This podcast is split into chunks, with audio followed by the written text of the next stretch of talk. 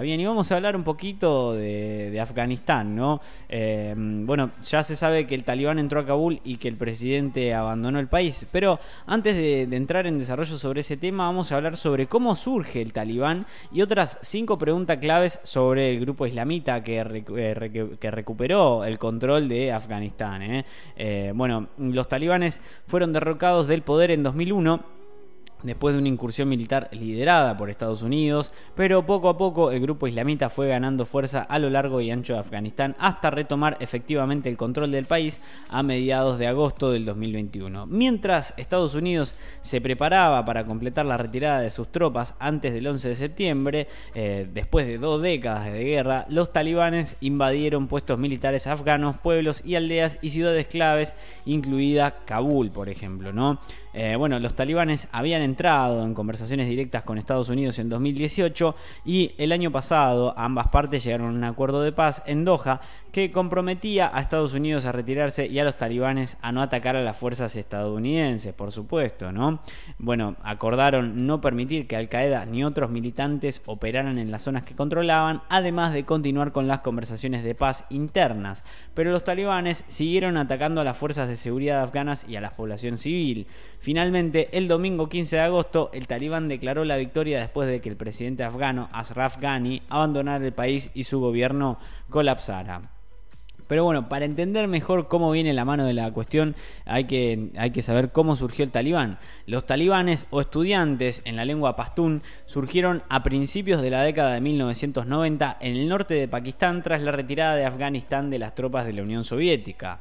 Se cree que el movimiento predominantemente pastún apareció por primera vez en los seminarios religiosos, en su mayoría pagados con dineros de Arabia Saudita, en los que se predicaba una forma de línea dura del Islam sunita eh, por supuesto. Las promesas hechas por los talibanes en las áreas de Pastún, que se encuentran entre Pakistán y Afganistán, fueron restaurar la paz y la seguridad y hacer cumplir su propia versión austera de la Sharia o ley islámica una vez en el poder. Desde el suroeste de Afganistán, los talibanes ampliaron rápidamente su influencia, ¿no? Y en septiembre del 95, de 1995, capturaron la provincia de Herat, fronteriza con Irán, y exactamente un año después capturaron la capital afgana, Kabul, derrocando el régimen del presidente Burhaddin Rabbani, uno de los padres fundadores de los mujahidines eh, afganos que resistieron la ocupación soviética. ¿Qué pasa en 1998?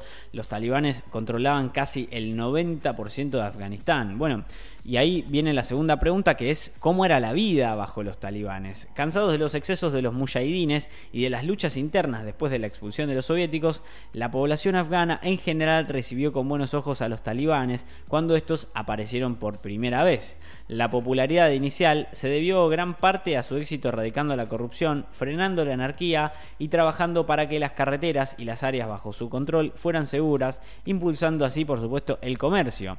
No obstante, los talibanes introdujeron y apoyaron castigos acordes a su estricta interpretación de la ley islámica, ejecutando públicamente a asesinos y a adúlteros que habían sido condenados y amputando a los que habían sido declarados culpables de robo. Asimismo, los hombres debían dejarse crecer la barba y las mujeres tenían que llevar una burka que les cubriera todo. Los talibanes también prohibieron la televisión, la música, el cine, el maquillaje y desautorizaron que las niñas de 10 años o más fueran a la escuela los talibanes, eh, por supuesto que en algunas, en algunos, eh, en algún tipo de cuestión se extremizaron, ¿no? Algunos afganos seguían haciendo estas cosas en secreto, arriesgándose a recibir castigos extremos, y los talibanes fueron acusados de diversos abusos culturales y de violaciones a los derechos humanos. Un ejemplo notorio fue en 2001 cuando los talibanes siguieron adelante con la destrucción de las famosas estatuas de Buda de Bimillan en el centro de Afganistán, a pesar de la condena e indignación que esto causó en todo el mundo. Y bueno, la tercera pregunta que todo el mundo se hace es cuál es la relación que tienen con Pakistán. Pakistán negó repetidamente las acusaciones de que ayudó a darle forma a los talibanes, pero son pocas las dudas de que muchos afganos que inicialmente se unieron al movimiento fueron educados en madrasas, escuelas religiosas, en Pakistán. ¿eh? Pakistán también fue uno de los únicos tres países, junto a Arabia Saudita y Emiratos Árabes, que reconocieron a los talibanes cuando tomaron el poder. Igualmente fue la última nación en romper relaciones diplomáticas con el grupo. Por un momento, los talibanes amenazaron con desestabilizar a Pakistán desde las áreas que controlaban en el noroeste y uno de los ataques de los talibanes pakistaníes más notorios y condenados internacionalmente tuvo lugar en octubre de 2012 cuando la colegiala Malala Yousafzai que después obtendría el Premio Nobel de la Paz, recibió un disparo cuando se dirigía a su casa en la ciudad de Mingora. Sin embargo, una gran ofensiva militar que tuvo lugar dos años más tarde, tras la masacre de la escuela de Peshawar, redujo en gran medida la influencia del grupo en Pakistán. Al menos tres figuras clave de los talibanes pakistaníes murieron en ataques con aviones no tripulados estadounidenses en 2013, incluido el líder del grupo Hakimullah Mesud. Bueno, ¿Son aliados o no son aliados de Al Qaeda? Y esta es la cuarta pregunta de, lo que nos hacemos, ¿no? Los talibanes se convirtieron en uno de los focos de atención en todo el mundo después de los ataques del World Trade Center de Nueva York el 11 de septiembre de 2001. Fueron acusados de servirles de santuario a los principales sospechosos de los ataques, que son Osama Bin Laden y el movimiento de Al Qaeda. El 7 de octubre de 2001, una coalición militar liderada por Estados Unidos lanzó ataques en Afganistán y para la primera semana de diciembre el régimen talibán ya se había derrumbado. Bueno, eh, el entonces líder del grupo, Mullah Mohammad Omar, y otras figuras importantes, incluidos Bin Laden, eludieron la captura a pesar de haber sido una de las persecuciones más grandes del mundo. Según algunos informes, muchos altos dirigentes talibanes se refugiaron en la ciudad pakistaní de Quetta, desde donde guiaron al grupo, pero Islamabad negó la existencia de lo que se bautizó como el Quetta Yura en Pakistán, un grupo de veteranos del régimen talibán. Sin embargo, durante conversaciones de paz con Estados Unidos, los talibanes aseguraron que no albergarían de nuevo Al Qaeda, una organización que se encuentra muy disminuida. Y la última pregunta que se hacen todos es, ¿quién lidera el grupo? Maulawi Hibatullah de Akundasa fue nombrado comandante supremo de los talibanes el 25 de mayo del 2016, después de que Mullah Akhtar Mansur muriera en un ataque con aviones no tripulados estadounidenses. En 1980 participó de la resistencia islamista contra la campaña militar soviética en Afganistán, pero su reputación es más la de un líder religioso que la de un comandante militar. Aksundala trabajó como jefe de los tribunales de la Sharia en los años 1990 y se cree que tiene unos 60 años y vivió la mayor parte de su vida dentro de Afganistán. Sin embargo, eh, según algunos expertos, mantiene vínculos estrechos con la llamada Quetta que son los líderes talibanes afganos que dicen tener su base en la ciudad pakistaní de Quetta.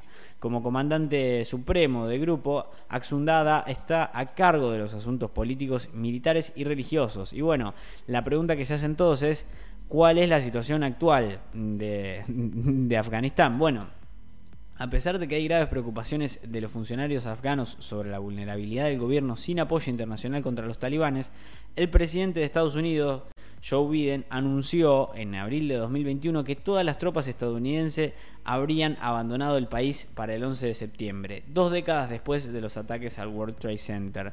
Bueno, habiendo sobrevivido una superpotencia durante dos décadas de guerra, los talibanes empezaron a apoderarse de vastas extensiones de territorio, amenazando con derrocar una vez más a un gobierno en Kabul. Lo lograron a mediados de agosto del 2021 cuando declararon la victoria y el presidente afgano Ashraf eh, Ghani abandonó el país. Se cree que el grupo es ahora más fuerte en número que en cualquier otro momento desde que fueron derrocados en 2001, con hasta 85.000 combatientes a tiempo completo, según estimaciones recientes de la OTAN. El avance fue más rápido de lo que muchos temían. Bueno, y el general Austin Miller, comandante de la misión liderada por Estados Unidos en Afganistán, advirtió en junio que el país podría estar dirigiéndose hacia una caótica guerra civil a la que llamó una preocupación por el mundo. Según informes, una evaluación de la inteligencia estadounidense realizada el mismo mes había concluido en que el gobierno afgano podía caer dentro de los seis meses posteriores a la salida del ejército estadounidense. Finalmente, y para la sorpresa de muchos, ocurrió mucho tiempo antes. Bueno, así que con esto cerramos un poquito de las cinco preguntas eh, que todos eh, nos hacemos para saber qué pasa con el grupo islamita que recuperó el control de Afganistán.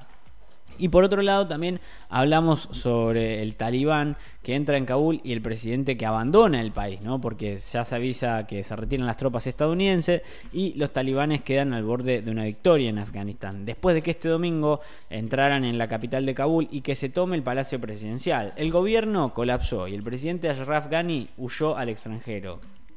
Esto termina en que Kabul se sume en el caos cuando los ciudadanos y los residentes extranjeros intentan escapar por el aeropuerto, donde el personal abandonó los escritorios mientras la gente corría hacia los aviones. Las hordas de personas queriendo montarse en los aviones siguieron para, para hoy mismo, para el lunes y para también el martes. Muchos afganos tuvieron un día aterrador que marcó el regreso del gobierno talibán después de 20 años de su derrocamiento por una coalición dirigida por Estados Unidos que invadió el país un mes después de los atentados el 11 de septiembre, ¿no? Kabul fue la última gran ciudad de Afganistán que resistió la ofensiva de los talibaneses, eh, iniciada hace meses, pero que aceleró con un éxito inusitado en muy pocos días. ¿eh? Bueno, los militantes lograron conquistar grandes partes del país después de que la mayoría de las tropas extranjeras se retiraran. En algunas ciudades pudieron tomarse el poder sin resistencia alguna. Portavoces talibanes dijeron que no buscan venganza, que no van a imponer las mismas leyes de los 90 y que gobernaron el país por cinco años como una teocracia y que esperan negociar con el gobierno de Ghani una transición pacífica del poder. Bueno, lo que sí decía eh, Joe Biden defendió la retirada de las tropas, afirmando que una presencia estadounidense interminable en el medio del conflicto civil de otro país no tenía justificativo, que era injustificable de hecho. Mm, el retiro de tropas fue una política de Donald Trump que Biden decidió continuar. Muchos lo acusan de rendirse, abandonar a los afganos y empoderar a los enemigos. Pero bueno, huyó el presidente de ese país. El domingo, los líderes talibanes ordenaron a sus combatientes que entraran en Kabul tras haberlos retenido en las afueras de la ciudad. Dijeron que entraban para evitar el caos y los saqueos después de las fuerzas de seguridad estatales abandonaran partes de la capital. Así que las imágenes difundidas por la cadena de televisión Al Jazeera mostraron eh, combatientes dentro del Palacio Presidencial enarbolando sus armas. Y un portavoz del grupo le dijo a Al Jazeera que la guerra terminó. El expresidente afgano Hamid Karzai, o Karzai anunció la formación de un consejo de coordinación para gestionar el traspaso de poderes y garantizar la paz y el diálogo. Bueno, el caos tras la caída de Kabul, mientras que en otras ciudades las calles estaban vacías, en Kabul cundió el pánico a medida que los talibanes se acercaban a la victoria. Los residentes se dirigieron al aeropuerto y las fronteras en un intento desesperado por salir del país. Pakistán ya hospeda más de un millón de refugiados afganos y se espera que la cifra se dispare. Un estudiante de 22 años habló con cadenas nacionales y dijo que había caminado durante más de 5 horas. Me duelen los pies, dijo, tengo ampollas y me cuesta estar parado. Ahora que me voy, pienso en mi familia, no tienen forma de escapar y no veo un futuro, decía así el joven. Bueno, en el centro de Kabul se formaron algunas colas en los bancos para retirar dinero en efectivo. La embajada de Estados Unidos dijo que había informes de disparos en el aeropuerto de la capital y advirtió a sus ciudadanos que se refugiaran ya que la situación de seguridad está cambiando rápidamente. En el distrito eh, de Karabakh, en Kabul, se registraron enfrentamientos y heridos y el portavoz de, los talibanes, Suhail Sajin, declaró que los habitantes de Kabul no tienen que preocuparse y que sus propiedades y sus vidas están a salvo. Somos los servidores del pueblo y de este país, dijo, y la, la reacción internacional es la siguiente, Estados Unidos desplegó miles de tropas para ayudar a retirar a su personal y los afganos que colaboran en su misión, que según el secretario de Estado Anthony Blinken cumplió su objetivo en Afganistán de dar de baja a Osama Bin Laden y desmantelar las ramas de Al Qaeda en ese país. Los helicópteros que transportaban al personal de la embajada estadounidense podían oírse sobre la ciudad y se informó que el humo que se elevaba cerca del recinto de la embajada mientras se destruían documentos importantes. 600 soldados británicos fueron desplegados para ayudar en su propia misión de retirada y el primer ministro del Reino Unido, Boris Johnson, declaró que su prioridad era sacar a los ciudadanos británicos y a todos aquellos que hayan ayudado al esfuerzo del Reino Unido durante 20 años pidió a las potencias afines que trabajen juntas y no reconozcan a ningún nuevo gobierno sin ningún tipo de acuerdo. Otros países también están evacuando a sus ciudadanos, reduciendo su presencia en Afganistán y en algunos casos cerrando sus embajadas. Rusia tiene previsto convocar una reunión de emergencia del Consejo de Seguridad de la ONU para debatir la situación y declararon que no va a cerrar su embajada porque los talibanes le dieron garantías de seguridad.